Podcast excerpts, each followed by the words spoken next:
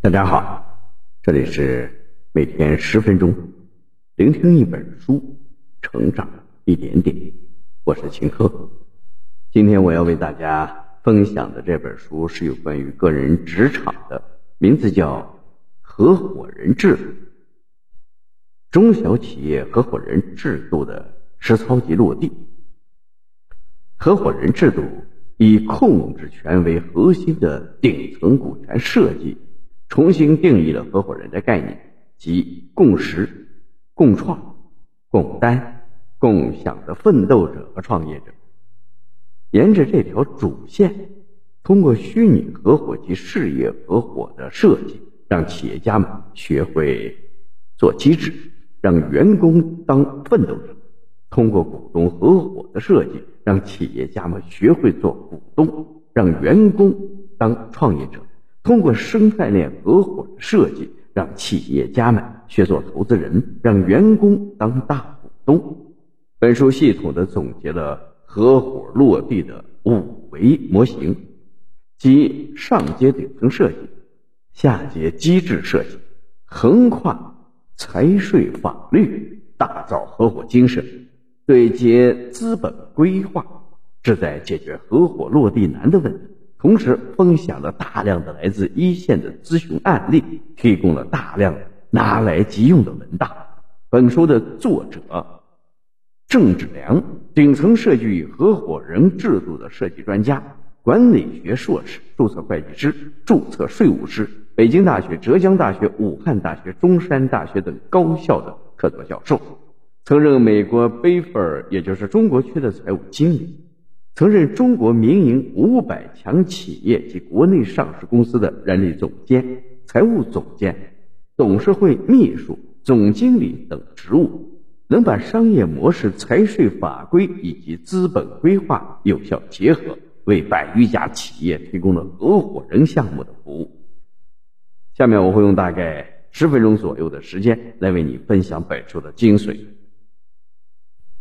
我们与新冠疫情共处的时间已然不短，它真真切切地影响着每个人的生活。不仅如此，企业、店铺也因为疫情进行了一轮又一轮的洗牌。企业如何在这场疫情中活下去，成了不少企业家头疼的问题。此时，合伙人制度进入了企业家的视线，它可以共识、共创、共担、共享，是有效的融资方式。也是激励员工的有效措施，但是合伙人制度应该如何落地呢？套用某个模板，签一份合伙人协议就万事大吉了吗？合伙人制度以控制权为核心的顶层股权设计，这本书告诉我们，远没有这么简单。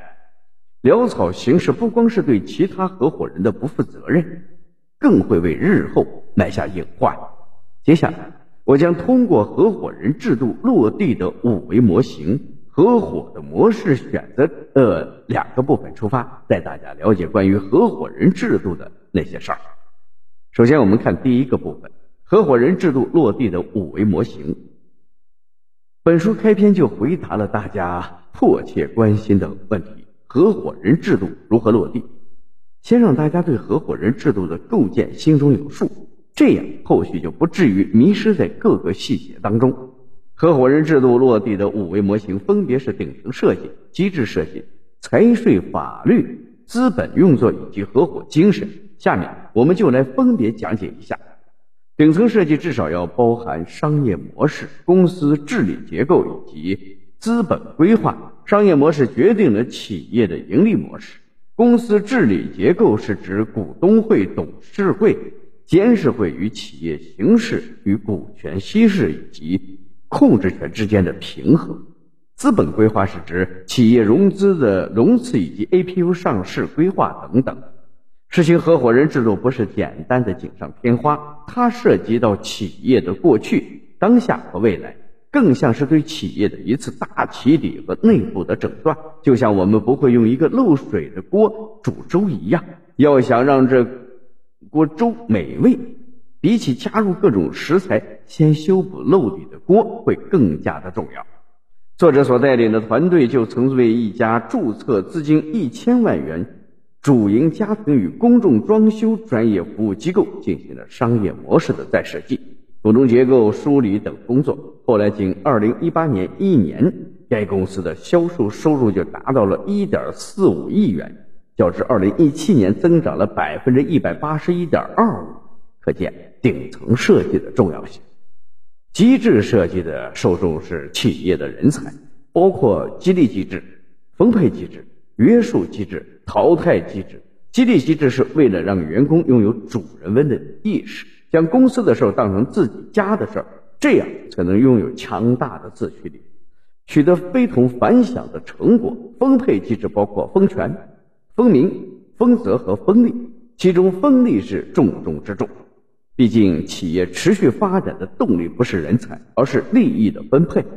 约束机制是为了规范成员行为，便于组织运转，充分发挥成员作用而经法定程序制定和颁布执行的要求、规章制度和手段的总称。像不少企业要求的上下班打卡就在此例。淘汰机制是为了激活整个组织。淘汰掉不努力或者不能胜任的员工，也避免合伙人什么都不做，等着吃大锅饭的现象。财税法律、资本运作、合伙精神这三维内容，分别在这本书中占据了一个章节，内容繁多。他们在每个维度中选取了一些重点的内容来进行了讲解。财税法律由三个部分组成：财务、税务及法律。财务的重要性不言而喻，一家公司结构模式、盈利情况都能从财务报表中看出端倪。看懂现金流量、利润表、资产负债表，更是企业家的必备能力。财税务问题的本质不是偷税漏税，而是合法的前提下少交税，不交冤枉税。在税务方面，企业家首先要掌握的就是中小企业的税收优惠政策。并将其应用到股权转让以及内部改革中。另外，不光企业的经营涉及税务问题，股权激励、股权转让等同样涉及税务问题。比如，非上市公司授予本公司员工的股票期权、股权期权、限制性股票和股权奖励，就需要依法纳税。与他人合伙做生意或者公司引入合伙人的时候，还会涉及到法律问题，比如公司章程表述不严谨，被其他的股东钻了空子，小股东未能按期出资，股权转让之后后悔，股权代持纠纷等等。为了最大限度的规避这些问题，公司的章程、条款设计等一定要严谨。像开头提到的随意套用模板签订合伙人协议是万万不可取。本书中提供了不少严谨科学的模板，有需要的话可以从原书中去获取。企业要想做大做强，离不开经营和资本。经营是很多企业家的强项，但是企业家们对于资本的运作就比较陌生了。常见的资本运作有利用税收洼地来节税。增资减资的处理，同意控制人下的资产划拨、资产重组的免税政策等等。如果说优秀企业的终点都是稳居龙头，那么懂不懂资本运作的区别，就是坐飞机去终点还是骑自行车去终点的区别。合伙人精神这个维度，就回到了大多数企业家熟悉的领域。合伙精神说起来似乎是有些虚，因为大多数人始终认为利字当头。但是企业并不是一锤子买卖，如果没有对事业的追求和对前景的共识，只是一味的追求利益分享，那就像一支雇佣军团队，单拿出来每个人都能打，凑在一块儿，团队协作能力为负。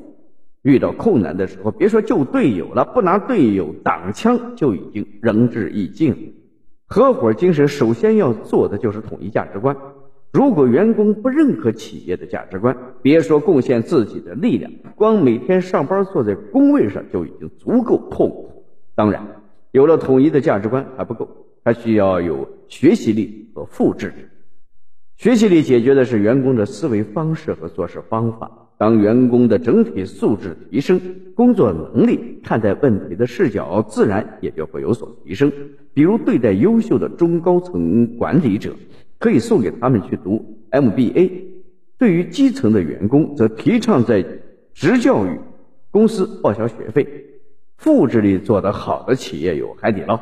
海底捞的每个新店都需要店长，这些店长是通过内部培养晋升出来的。这要得益于海底捞的师徒制，店长的薪酬与徒弟的薪酬挂钩。这就不单单是师徒情谊层面了，而是有实打实的进账。因此，鼓励师傅培养更多有能力的徒弟，也是培养日后的店长。合伙精神的最后一点是需要保持艰苦奋斗，不要在一时的成功中迷失自我，从而选择躺平，而是要始终向更远更高的方向发起进攻。了解了合伙人制度如何落地之后，我们再来看看第二个部分：合伙的模式选择。合伙有四种模式，分别是虚拟合伙、事业合伙、股东合伙和生态链合伙。虚拟合伙是指企业不涉及工商注册股，而是通过采取增量分红或者从量分红的方式对员工进行激励的合伙方式。实际上，它是绩效的一种形式，也是一种短期的激励。简单的说，就是公司给你一头羊，按照约定，每年你可以。解锁获得不同比例的羊奶，五年期满，公司又把这只羊给买回去了。那么你获得的就是五年间约定比例的羊奶，以及最后公司回购这只羊而给你的钱。事业合伙是指通过虚拟合伙选出来的员工成为股东，但是企业不丧失控制权。事业合伙通过五步落地即估值、选拔、出资、分红、退出。股东合伙是指在工商部门登记注册合伙形式，也是合伙的最高阶段。股东的权益受公司法的保护。生态合伙从产业链的角度可以分为上下游合伙和下游合伙。从合伙形式上看，就是把资源、有钱、有权的人变成合伙人，这样可以在业务上最大程度的避免上游或者下游的过度牵制。读到这里呢，这本书的内容我们已经了解的差不多了。下面我来为大家总结一下：与优秀的有资源的人结盟本是件好事儿，但是如果过于仓促和潦草，就会为日后留下深坑，容易被别人用心、别有用心之人所利用。因此，将合伙人制度落地，并不是简单的拉钩或者签个协议即可，而是需要按照五维模型来一步步的设计落地。引入合伙人是激励方式，也是扩大经营的形式，可也意味着变动和危机，需要慎之又慎。以上就是合伙人制度以控制权为核心的顶层股权设计这本书的主要内容。希望大家通过对本书合伙人制度有了更深入的了解。